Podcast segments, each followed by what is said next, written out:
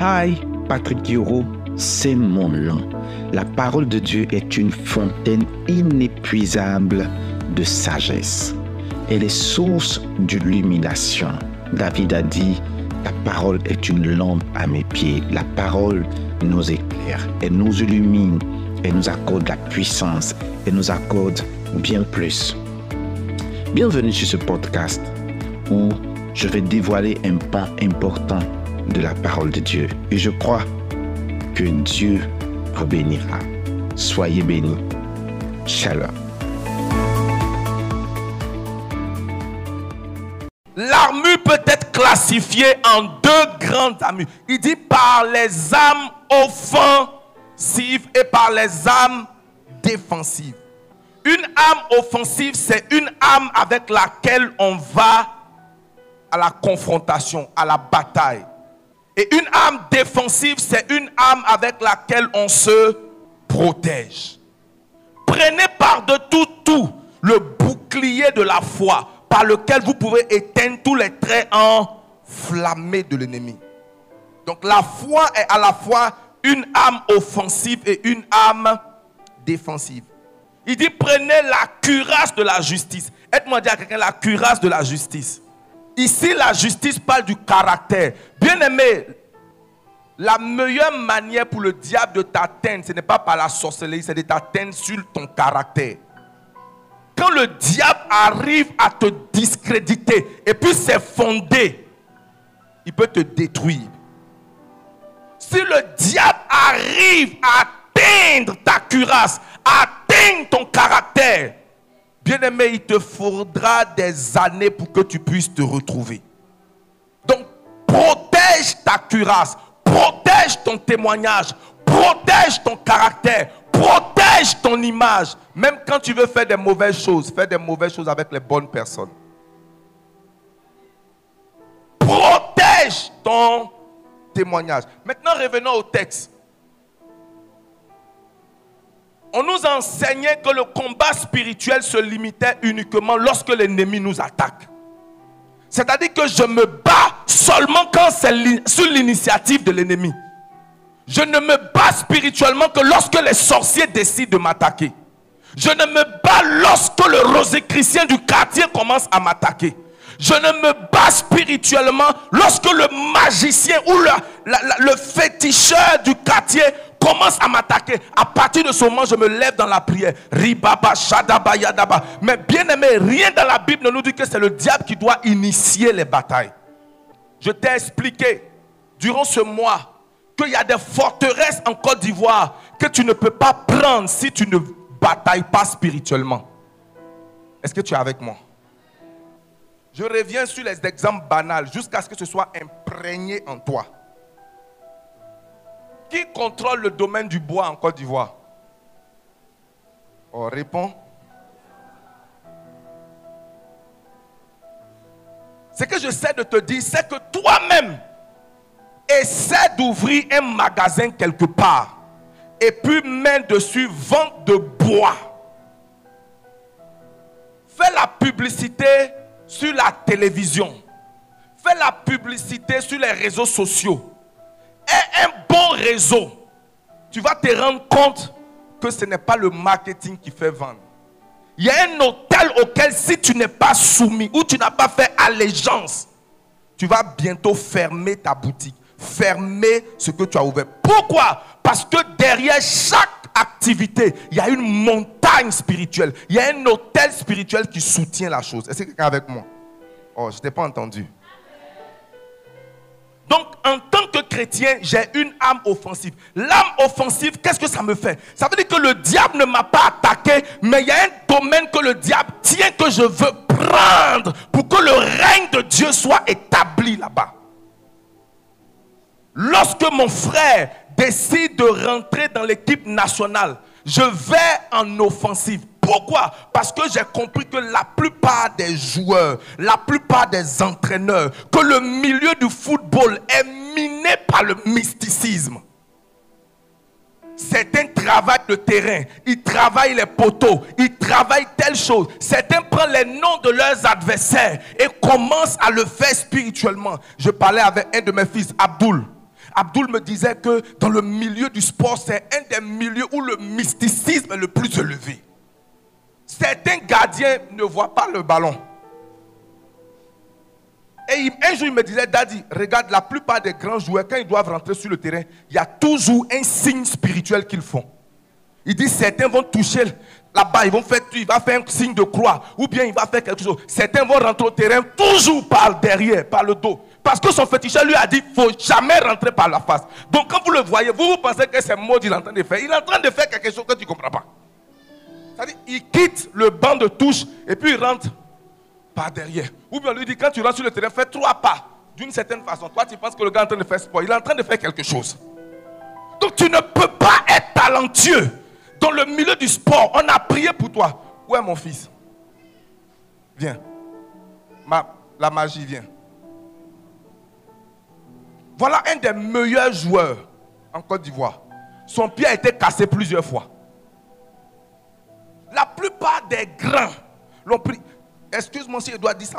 J'ai dit, mon fils, tu es talentueux. Baki c'est que tu es. Les gens, de, les, clubs où tu as joué savent que tu es talentueux. Mais un jour, une de ses proches, qui n'est pas dans le Seigneur, lui a dit, mon fils, si tu veux réussir, je vais t'emmener quelque part où on va laver ton pied. C'est après que son pied a été lavé que le pied est cassé. Non, je ne suis pas en train d'exposer mon fils qui est dans le Seigneur. Je suis en train de dire que tu es talentueux, tu es fort. Mais le milieu dans lequel tu es, même si les gens ne t'attaquent pas, tu ne peux pas entrer là-bas si tu n'es pas spirituellement préparé. Et nous sommes derrière toi. Il dit, nous sommes derrière toi. Les fétiches ne vont pas agir. Les liens de l'ennemi sont brisés. Acclame le Seigneur. Est-ce que tu comprends de quoi je parle? Il y a des gens, il y a une dame qui a ouvert un salon de mode. Docteur, quand j'ai vu le jour où elle a ouvert son salon de mode, papa vite, c'était un alignement de Vénus de toutes les entités liées à la beauté et à la mode. Et quand j'ai vu ça, dit cette femme n'est pas une ignorante de ce qu'elle fait. Elle a su choisir son jour. Elle a fait ça en mai, un vendredi, à une heure de Vénus. C'est là qu'elle a ouvert. Elle n'est pas chrétienne. Mais quand j'ai regardé surtout, je dis, cette dame sait ce qu'elle fait. Et quand vous regardez aujourd'hui sa boutique, je ne mentionne pas le nom, ça évolue. Donc tu ne peux pas venir tout simplement parce que tu as une idée, parce que tu as une volonté, ou bien parce que tu as un crédit qui te permet de te mener. Il y a beaucoup de gens qui ont des crédits, mais qui perdent le crédit, qui reviennent à zéro. Pas parce que quelqu'un les a attaqués, mais parce qu'ils sont allés à l'offensive sans armes. Ils sont allés à la guerre sans âme. Donc Dieu merci. L'église, nous avons des territoires à conquérir. Nous avons des territoires à prendre pour le Seigneur. Et dans le monde spirituel, il n'y a pas de vacances dans le monde de l'esprit. Il n'y a pas de poste qui n'est pas occupé. La terre promise, Canaan, était la terre des enfants d'Israël. Mais quand il n'était pas là, la terre n'était pas vide, elle était toujours occupée. Même ton fauteuil sera toujours occupé. Les bénédictions que Dieu doit te donner, le malakai que Dieu doit te donner, n'est pas stocké quelque part, ça est entre les mains de quelqu'un. Je vois la table tourner en ta faveur au nom de Jésus. Je dis, je vois la table tourner en ta faveur au nom de Jésus. Je dis, je vois la table tourner en ta faveur au nom de Jésus. Tu veux conquérir de nouveaux territoires. Tu veux avoir de nouvelles victoires. Tu veux être à la tête. Bien-aimé, comprends que la volonté seule ne suffit pas. Il y a des domaines qu'on aborde avec la conscience spirituelle. J'ai longuement parlé du sport et j'espère que tu m'as compris. Il y a de nombreux domaines. Tu ne peux pas te lever. Je ne sais pas quelle alliance Anango a fait avec vente de caoutchouc. Mais tu ne peux pas te lever et puis dire que tu commences à vendre caoutchouc. Ils ne fabriquent pas, mais c'est eux qui vendent. Ils n'ont pas EVA. Ce que j'essaie de te dire, c'est que derrière chaque victoire, ce n'est pas seulement l'effort physique, c'est l'effort spirituel qui fait derrière. La guerre et le combat spirituel. Et Dieu merci pour les âmes défensives avec lesquelles nous arrivons à nous protéger. Pourquoi? Parce que l'ennemi ne te laissera pas en paix. J'ai aimé le texte. Je ne sais pas si c'est l'ancien avis qu'il a lu tout à l'heure concernant Joseph. Oui, c'est bien lui. Il dit quand Joseph a eu les rêves et que son père a commencé à l'aimer, ses frères ont commencé à l'haïr. Et ce sont ses propres frères qui l'ont mis dans un trou. Je veux le répéter. Ta vision ne va pas attirer que des amis. Ta vision ne va pas attirer que l'acclamation. C'est pourquoi tu as besoin de comprendre que le monde dans lequel est un monde méchant, est un monde cruel, est un monde où si tu n'es pas préparé spirituellement, tu seras une victime. Mais toi, tu es un victorieux. Oh, je t'ai pas entendu. J'ai dit, tu es un victorieux. J'ai dit, tu es un victorieux. J'ai dit, tu es un victorieux. Dans le nom souverain et puissant de Jésus. Dans le livre de, de Chroniques, nous allons lire à partir du verset 1. Après cela, les fils de Moab et les fils d'Ammon et avec eux les Moanites marchèrent contre Josaphat pour lui faire comment? La Bible dit ils te feront la guerre mais ne te vaincront pas. Parce que ton Dieu est de ton côté. Touche ton voisin, dis notre Dieu est de notre côté. Je t'ai pas entendu. On vint en informer Josaphat en disant une multitude nombreuse s'avance comment? Contre toi depuis l'autre côté de la mer, depuis la Syrie, et sont à Atsaton, Tama, qui est à Gedi. Verset 3. Dans sa frayeur, dans comment? Dans sa peur, Josaphat se disposa à chercher comment? L'Éternel. Et publia un jeûne pour tout Judas. Permets-moi une parenthèse qui n'a rien à voir avec mon message. La plupart des enseignements sur la peur est négatif, sont négatifs. La peur paralyse, la peur est mauvaise, la peur l'opposé de la foi, la foi, la, la peur ceci. Mais voici quelqu'un qui a su transformer sa peur en avantage. Il s'appelle Josaphat. La Bible dit quand il a entendu que des gens le craignaient, il n'a pas cherché à fuir, il n'a pas paniqué. Il a transformé sa peur en prière. La Bible dit dans sa frayeur, il décida de chercher comment? L'Éternel il publia un jeûne pour dire à Dieu, c'est vrai que les gens qui veulent nous attaquer sont plus nombreux, plus puissants que nous. Mais qu'est-ce qu'on doit faire dans cette situation? Bien aimé, quand tu ne sais pas quoi faire, il faut savoir vers qui te tourner. Je dis, quand tu ne sais pas quoi faire, il faut savoir vers qui te tourner.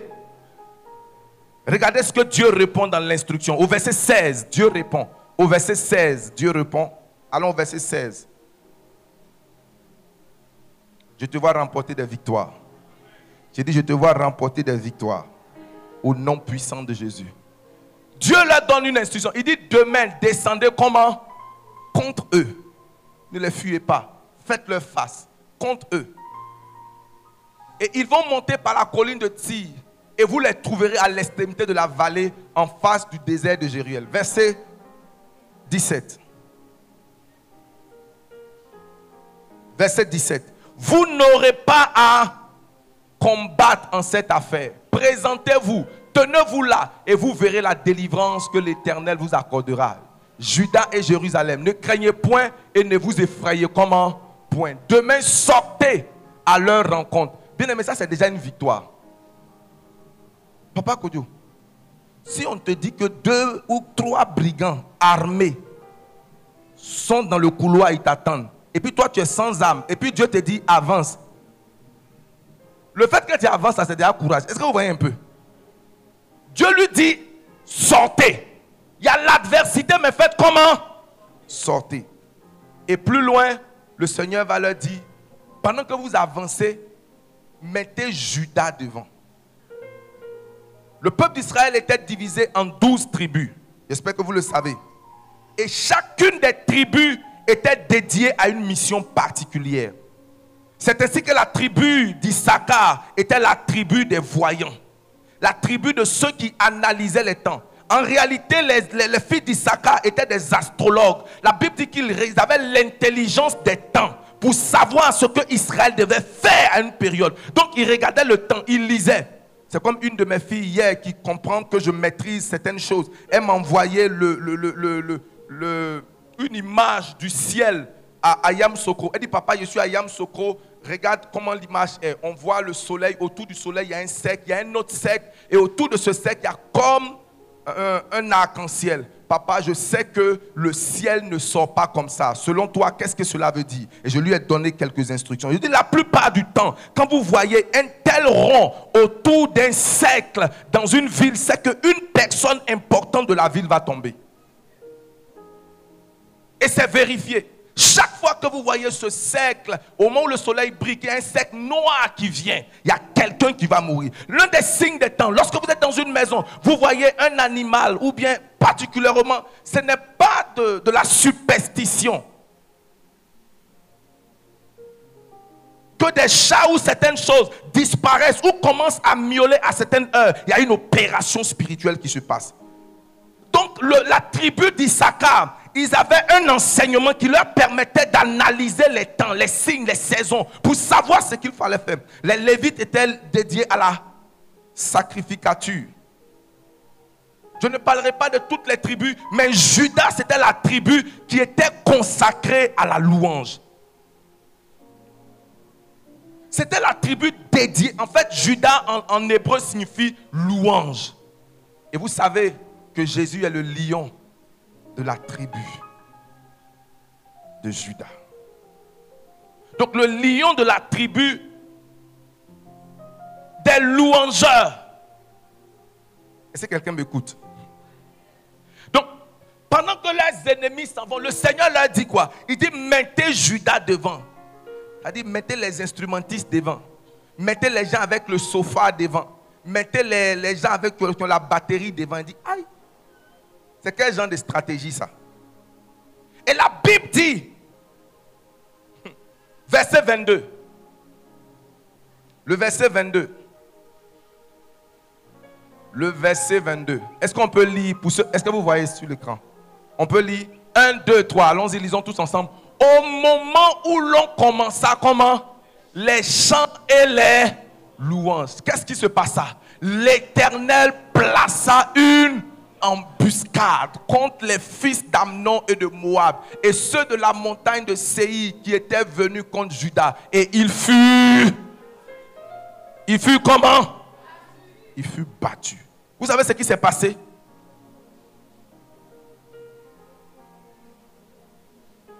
Est-ce que vous savez ce qui s'est passé? Laissez-moi vous dire quelque chose. Je vous raconte très rapidement ce qui s'est passé. Ils sont trois peuples différents, trois peuples ennemis trois peuples qui sont différents, qui avaient des antécédents entre eux, mais qui, à l'occasion d'attaquer Israël, ont fait une coalition. Est-ce que vous savez qu'il y a des gens qui deviennent amis parce qu'ils ont un différent contre vous? C'est-à-dire qu'ils ne sont pas amis habituellement. Même ils se renseignent que tu as un problème avec Charles. Alors tu deviens mon ami parce que je ne t'aime pas. Mais comme je n'aime pas Charles et qu'on a en commun notre animosité contre Charles, alors on devient amis. Il y a des amitiés basées sur la haine de quelqu'un ou de quelque chose. Je m'approche de toi parce que je n'aime pas tel. Donc ces trois ans-là n'étaient pas amis. leur amitié était basée sur le fait qu'ils n'aimaient pas comment? Mais ils avaient entre eux des antécédents. Il y avait des, anciens palabres entre eux avant. Est-ce que quelqu'un avec moi? Et la Bible nous dit que pendant qu'ils ils vont en guerre, le Seigneur dit de mettre Judas devant. Et pendant qu'ils arrivent, Dieu leur a dit déjà comment ils vont venir. Et au moment où ils commençaient les chants et les danses, la Bible ne dit pas qu'il n'y avait pas l'armée. Il y avait l'armée, mais l'armée n'était pas une front line, en première ligne. C'était les musiciens, la tribu de Judas qui était devant. Et pendant que Judas s'est mis à danser, vous savez ce qui s'est passé? Les trois peuples là, ils ont commencé, leur soupçon a commencé à s'élever. Que lui là, est-ce qu'il va et c'est quand on va aller là-bas, là, il va donner mon gay vraiment. Donc ils ont commencé à se tuer entre eux-mêmes. Et a commencé à soupçonner l'autre. C'est comme ça que vos ennemis vont venir vous raconter ce que les autres sont en train de dire. Il va dit, j'étais avec eux, mais un parmi eux va sortir pour venir te raconter des choses. Ils viendront par vous, par un seul chemin. Et ils s'enfuiront comment? Ça veut dire qu'ils étaient sept, mais ils sont venus d'un commun accord. Mais le Seigneur les a dispersés. De quelle manière De sept chemins. Je vois Dieu confondre tes ennemis. Oh, j'ai pas entendu. Je vois Dieu confondre tes adversaires.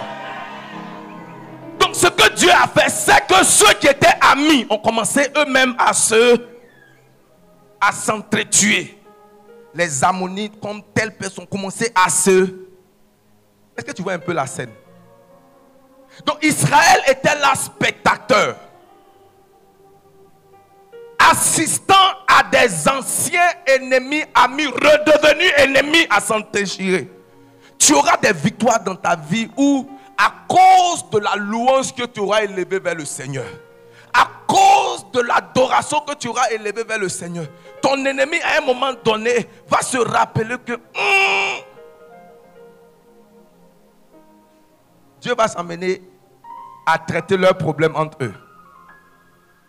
À quel moment ça s'est passé? Moi, je sais une chose. C'est que dans le monde spirituel, il y a une manière de passer la bataille. Et quand tu es en train d'adorer le Seigneur, particulièrement lorsque tu es dans un combat périlleux où tu ne sais pas quoi faire, la meilleure manière d'impliquer Dieu dedans, c'est de paraître fou devant les hommes. En tournant vers Dieu dans la louange et dans l'adoration. Je donne un exemple et je termine. On connaît l'histoire de Paul et Silas qui étaient emprisonnés. Au point fond de la prison, ils ne savaient pas quoi faire. Et la Bible dit, quand ils se sont mis à célébrer Dieu au milieu de la nuit, là ici, le milieu de la nuit, je au pic du problème, au très fond de la difficulté, leur louange était au-dessus de leur problème.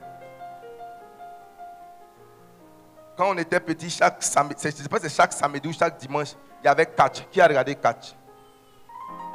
Hein? Ceux qui ont regardé catch, attends, vous voir. Dans les règles du catch, on va faire ça. Dans les règles du catch.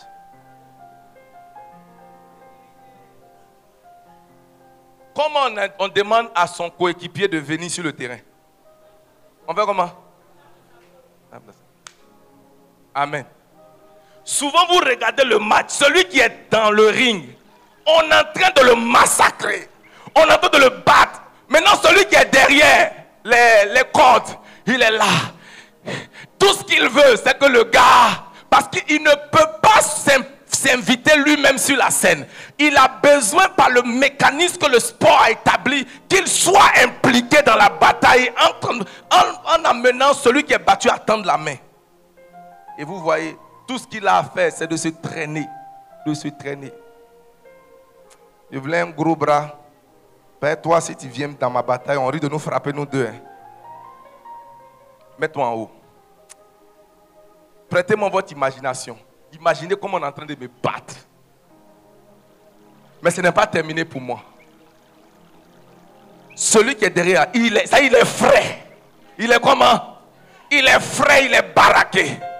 Il est prêt. Quand il s'est battu, je vais, je traîne, je traîne, j'agonise. Jusqu'à ce que. Tape. Oh, maintenant, descend sur le ring. Oh! oh! Alléluia. Et vous voyez, quand le gars descend sur le ring maintenant, il vient avec toute l'énergie et puis il commence à taper l'autre. Le, le, match finit vite. Hein. Seigneur, tu ne vois pas comment je me bats. Je te vois, mais invite-moi. Seigneur, je suis en train de souffrir. Tu vois pas mes ennemis sont en train de me battre, mais invite-moi.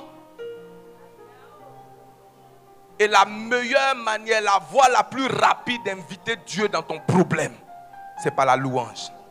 Et la louange, ce n'est pas la musique.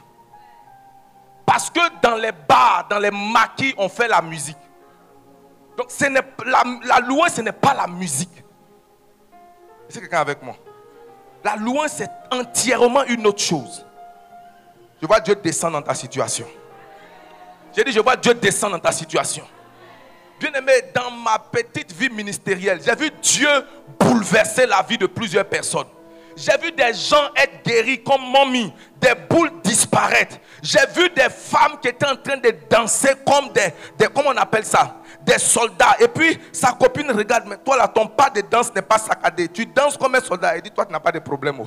Elle dansait comme elle, elle impliquait parce que c'était son esprit qui était connecté. Elle louait Dieu en visualisant un problème particulier, une humiliation qu'elle ne pouvait pas tenir. Elle était en train de dire, Seigneur, descends dans ma situation. Seigneur, descends dans ma situation. J'ai vu, bien aimé, des trompes s'ouvrir, non pas à l'hôpital, mais pendant la louange. Ma mère est là. Une fois, je suis allé prêcher dans leur église à Odiéné. Elle avait une de ses copines qui était monoposée depuis plus de 5 ans. Depuis combien de temps? La ménopause est naturelle. Et pendant que j'étais en train de prêcher, et qu'est venu le moment d'adorer Dieu, la maman a eu un écoulement. Elle regarde, et dit, c'est pas, qu'est-ce qui se passe?